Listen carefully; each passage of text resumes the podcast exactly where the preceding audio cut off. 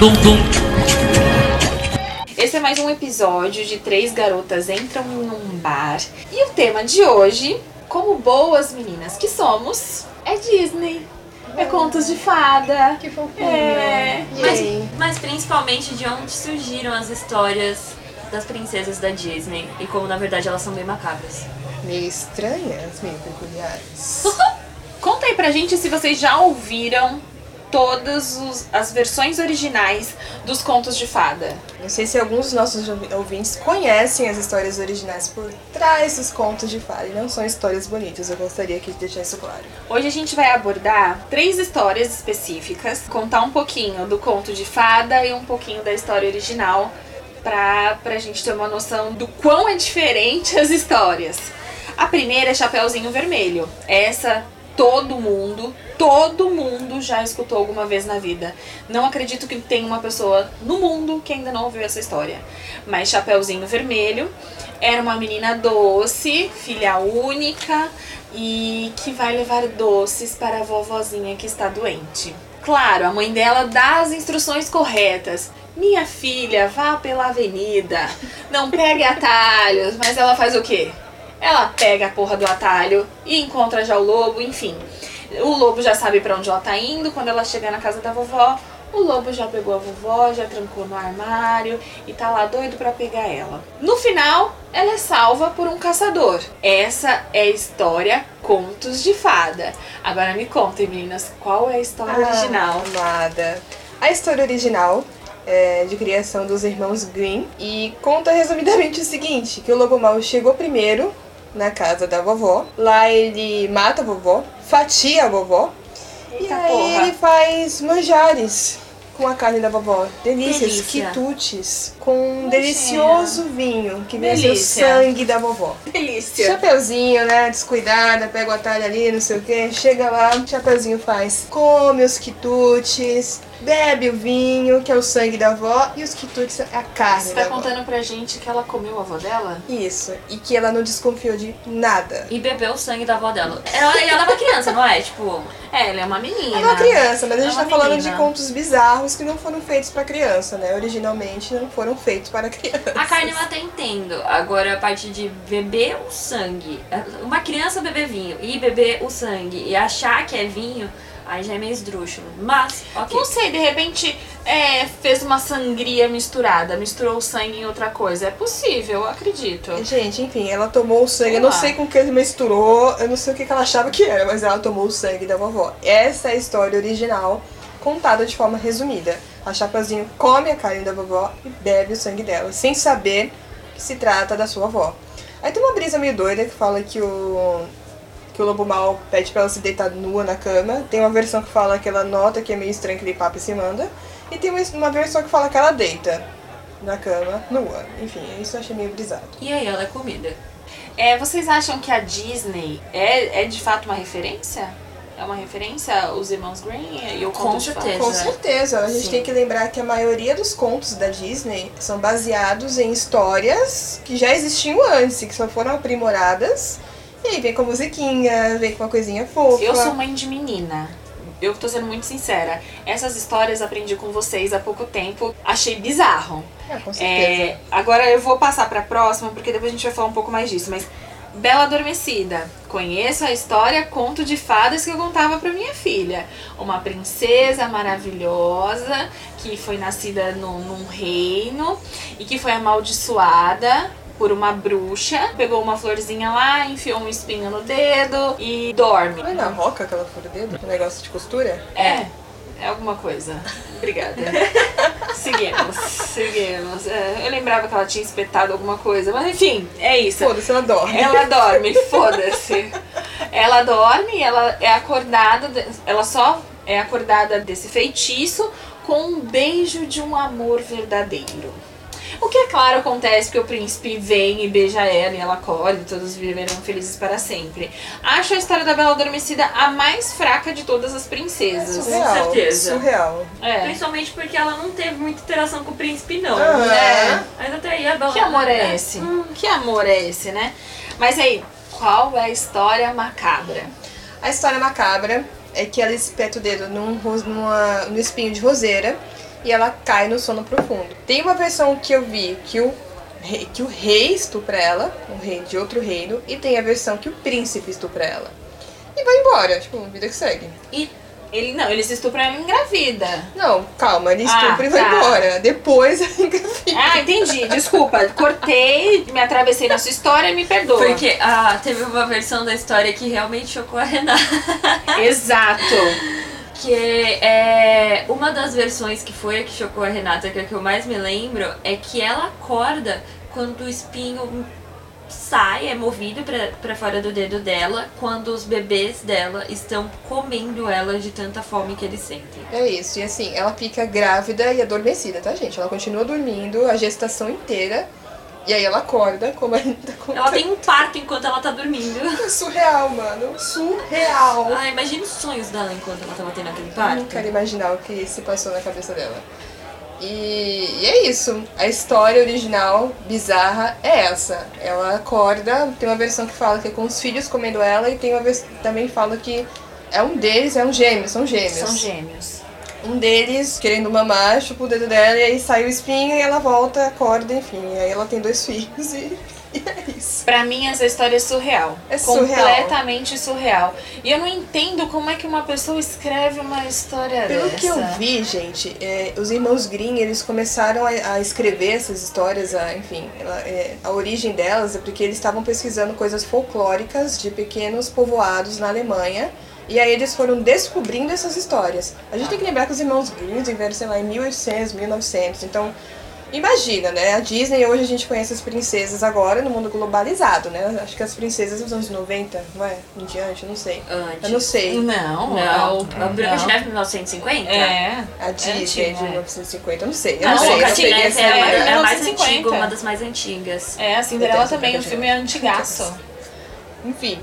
Mas os irmãos Grimm são muito mais antigos. E naquela época não tinha essa coisinha fofa de princesas e tudo mais. Era conto macabro Querendo ou não, é, o conto de fadas também é surreal, mas é assim, surreal algumas macabro, coisas né, são. mano? Algumas coisas, tipo, Tipo, bem vovó, o, velho. escroto. Tipo, vai, na, na história da Branca de Neve, pra mim não faz sentido o sangue É barra vinho. surreal, No da Bela surreal. Adormecida, não faz sentido os bebês nascer, nascerem conseguirem ficar vivos por tanto tempo. Porque ela claramente teria uma infecção Mano, e eles morreriam Não em horas. levar a entendeu? racionalidade nesses contos.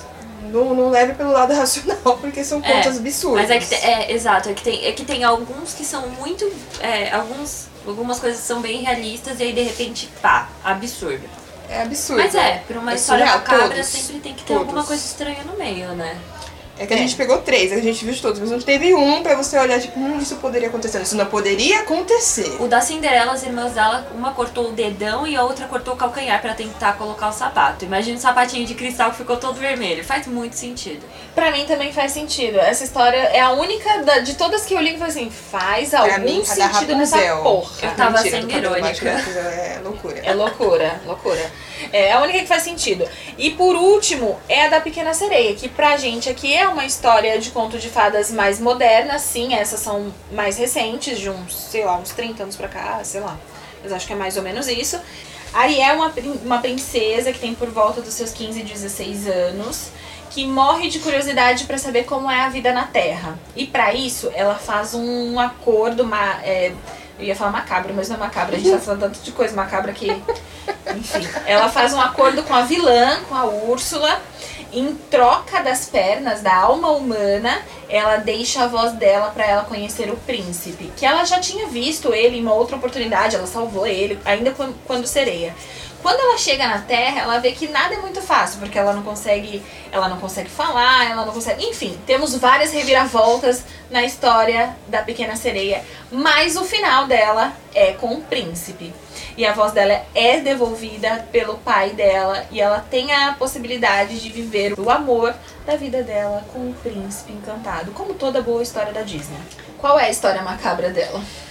A história macabra dela, na verdade, eu acho que eu achei uma das mais coerentes e bonitas, na verdade, até o final. É, foi uma história escrita por Han Anderson, só pra deixar claro que não seria dos irmãos Corinha aí no caso.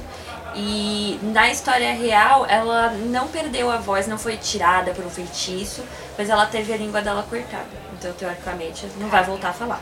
É, já começa aí. E ficou claro, de- é, deixaram claro pra ela que essa troca entre a cauda e as pernas fariam com que as pernas dela doessem constantemente. Ela sempre sentiria dor como se ela estivesse andando em, em cima de cacos de vidro. Mas era literalmente o que ela queria. E a ideia é que sem o beijo do amor verdadeiro, ela não. é, ela, ela morreria. Porque a voz dela, bom, língua cortada, não vai não, voltar. não vai falar. Então, ela morreria. Só que o problema é que na história real, a história original, o príncipe não acaba com ela. O príncipe se casa com outra e nunca se apaixonou por ela. E aí, o que, que ela faz? Aí o que a vilã propõe pra ela é que pra ela voltar a ser sereia, ela tem que assassinar o príncipe e o sangue dele tem que sair, cair sobre as pernas dela. E aí ela receberia a cauda de volta e poderia voltar a ser sereia.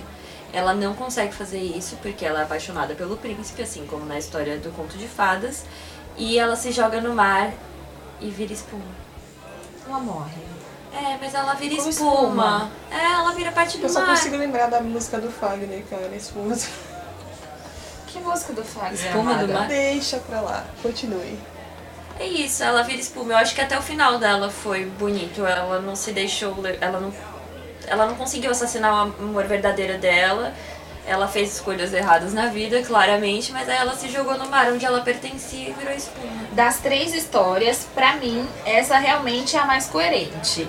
E a menos, a menos pior, eu diria. Menos pior. Tudo bem, ela teve a língua cortada, mas assim, ela não, ela não sucumbiu ao mal, né? É, Ela não sucumbiu ao mal. É, menos pior. Como eu disse, eu, como mãe de menina, eu assisti todas essas histórias de um ponto de vista bastante lúdico, mesmo hoje sabendo que mesmo nos contos de fada é, existe uma coisa mais, é, não sei, as mulheres elas não precisam de, de príncipe encantado, na real.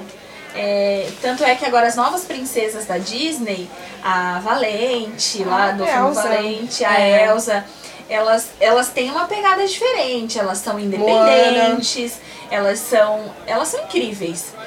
Mas eu, eu continuo com a visão do conto de fadas que as crianças tenham que acreditar também no conto de fadas. De amor verdadeiro. De amor verdadeiro. Eu não sei se é o único amor verdadeiro, mas é, eu acho que a Disney nisso ela trouxe é, essa, essa visão é, um pouco maquiada, mas para atingir um público que ela queria.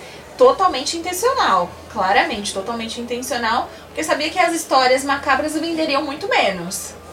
Não, Sim. Queria um público-alvo é criança, então Não. você tem que fazer um negócio pra consumível por crianças. né? Ela fez, ela teve uma sacada muito boa de pegar, pegar histórias em que as pessoas nunca ima- imaginariam um conto de fadas e criar isso. Mas a questão do amor verdadeiro, pra mim, enfim, algumas coisas que são representadas nos desenhos é algo que é muito lúdico, sim, é uma história pra criança muito bonitinha, mas que também às vezes é muito inatingível. É, eu É. gosto de pensar o seguinte, que a primeiro, acho que o primeiro conto, eu quero deixar muito claro aqui que eu não tenho muita ideia da linha do tempo da história da Disney. Eu conheço por cima os, os contos de fada, mas quando eu penso, por exemplo, na Branca de Neve, eu penso que retrata aquela, a visualização daquela época de como era um romance, como era o conto de fadas. Porque você olha hoje pra Frozen, pra Moana, já é outra pegada, é outro formato que atinge um público diferente. O público daquela época, pra eles aquilo era tipo aceitável, era ok. Eram Sim. pessoas que tem- tinham a mentalidade naquela época de aceitar aquilo, tipo, da hora, normal, a menina lá dormir, acordar, viver com sete caras, anões, numa casa, tipo, suave. Ai, não, isso também nunca foi normal na vida. Mas Fica ninguém muito questionava. Na época ninguém questionou. Saiu e fez um mega sucesso. É. Vai lançar um negócio desse hoje. E ela é também isso. era bem criança, acho que ela é retratada o quê? Com 15, 13 anos. Quem? A Branca de Neve. Eu não tenho certeza Eu da idade. Mas sei- ela, eu sei que ela era, eu sei que ela era bem nova, assim, É. de questão de pré-adolescente barra é, adolescente. E, Foda, mano. e hoje em dia a gente já não vê, vai. Se a gente pegar uma história e pensar, nossa, com Não. 15 anos vai casar com o príncipe encantado. Acho que a gente não precisa assim? ver essas histórias mais antigas com uma visão tão é, moderna, vamos lembrar que são clássicos. Sim. São clássicos. Não, não adianta a gente tentar trazer a visão que a gente tem hoje para aqueles filmes lá É, de dá pra você- é que eu tava antigamente, explicando. é. Pra aquela época fez sentido, hoje não É. faz, mas a gente, assim, pra aquela época tava ok. Hoje em dia não estaria, mas assim, é hoje em dia. É um clássico. E sempre que você falar de contos de fada, você vai se lembrar da Branca de é Neve, linda, Cinderela. é? Oh. Eu nunca fui fã dela, eu gosto da Bela e a Fera. Eu também. Nossa, vocês são muito assim, gente. Branca de Neve, coisa mais fofinha. E a Rapunzel. Branca como a neve. Então, a Rapunzel, eu nunca tinha assistido o filme da Rapunzel antigo. Eu nem sei se tem filme da Rapunzel antigo, pra ser bastante sincera. Mas quando lançou Enrolados, eu achei de uma pegada, Eu achei de uma inocência, de uma, um negócio mais engraçado, de o príncipe não ser perfeito. É, o Você príncipe sabe dela. que, tipo, a Rapunzel, antigamente, na- no conto ma- macabro não, né? No primeiro, na primeira Original. versão, original, ela era, tipo, meio vida louca. Eu achei legal que depois que eu li isso, eu vi que tinha esses traços, tava em, presente em Enrolados. Sim. Porque Rapunzel é mais vida louca, gosta de sair, gosta de conhecer coisas novas. Só que a Rapunzel, na história original, ela fica grávida. É, ela Uma dessas andanças louca que dela. ela meteu o louco com É. a cor da E- vida dela. E aí ela engravida do príncipe, a mãe dela descobre, enfim, é um bafafá, não vamos adentrar nisso, mas de uma forma geral eu achei Enrolados muito legal, porque veio com um formato. Foi acho que o primeiro, assim, Primeiro, que o veio primeiro. com uma pegada diferente. Diferente. E veio com uma princesa que tinha personalidade. Sim. Pronto, falei. Eu gosto muito da Merida, eu não lembro quando que, quando que é a da princesa ruiva dos cabelos. É a Merida. Valente. Eu não me lembro se veio antes ou depois, mas a Merida já trouxe também, porque acho que. Merida é posterior. Tava, tava, Posterior, eu não tava- lembro. é, Mas elas são muito próximas. Elas são bastante próximas. Mas enfim. É. É, mas realmente a visão é diferente. Foi um filme engraçado, foi um filme leve, foi um filme que eu, Eu assisti chorei no final, gente, 50 desculpa. vezes aquele filme, eu juro por Deus. Eu também, se passar, eu assisto, Assisto de novo. E adoro a dublagem do Luciano Huck. Ai, o não, inferno. Eu adoro. Ai, Vocês sabem. Cê, alguém assistiu Pra Chuck nem Chuck. Chuck. Sim. Quem, na versão em inglês, quem dubla o príncipe é o Chuck. Quem canta é o Chuck. Ele foi se apresentar no Oscar com a menina que faz a voz da Rapunzel, que é a Mandy Moore, não sei, não sei pronunciar o nome dela. Eles cantando no palco era a coisa mais linda do mundo. Era muito, fiquei chocada quando eu vi. Eu acho, acho as músicas muito lindas desse filme, Enrolados. É, agora vamos falar de um assunto um pouquinho diferente, um pouquinho. Vamos ver a Disney agora como empresa. E aí? Tudo que ela fez pra ter todos os filmes foi da forma correta? A gente tava, eu e a Jamília, a gente tava discutindo muito sobre isso. Porque a primeira, eu, eu virei pra Jamília e falei, poxa, mas peraí, a Disney comprou os contos dos irmãos Grimm? Aí ela, não, foi baseado em. Aí, peraí, mas isso é plágio, né? Aí você começa a parar e pensar. É... Como eu vejo algumas histórias plágio, porque querendo ou não tem muitas coisas que são muito parecidas, desculpa, mas é baseado em e não mudou tantas coisas assim pra não ser considerado plágio, gente. É, as- a gente pode ver que as leis mudaram muito ultimamente Sim, e a Disney um tá vindo isso. com uma proposta diferente e tá tentando criar histórias novas. É. E aí mais de autoria própria. E os contos do irmão, dos irmãos Grimm, eles não tinham patente, então eles não foram aquisicionados, mas foi Eu acho importante conceituar, só para ilustrar e explicar do que a gente está falando, o que, que é o domínio público. No Brasil, ele é a soma dos bens pertencentes a entidades jurídicas do direito público. A gente está falando da União, estados e municípios, aqui no Brasil. Lá fora eu não sei como é que é, mas antes, antigamente, todas as obras que foram que a Disney foi lá e baseou hoje os grandes contos dela, estavam em domínio público. A história do Rei Leão original, e esses, todos esses contos que a gente mencionou aqui, até um dia eles não tinham patentes. Eu acho que na época, não sei se tinham leis para isso, porque quando a gente fala dos irmãos Grimm, como eu falei, a gente tá voltando lá pro ano de 1800, 1900. Eu acho que essas coisas ainda estavam em andamento. E a Disney, lá nos Estados Unidos, a primeira lei em relação a direitos autorais, ela, ela dava ao criador, né, ao detentor ali do, do domínio público, daquilo que ele criou, 56 anos de proteção sobre a lei. Ou seja, ninguém pode usar essa imagem, ou usar a imagem do- da Disney, do Mickey no caso, né? Da maneira que bem entender, porque está amparado, tem um amparo jurídico, entende, dessa lei.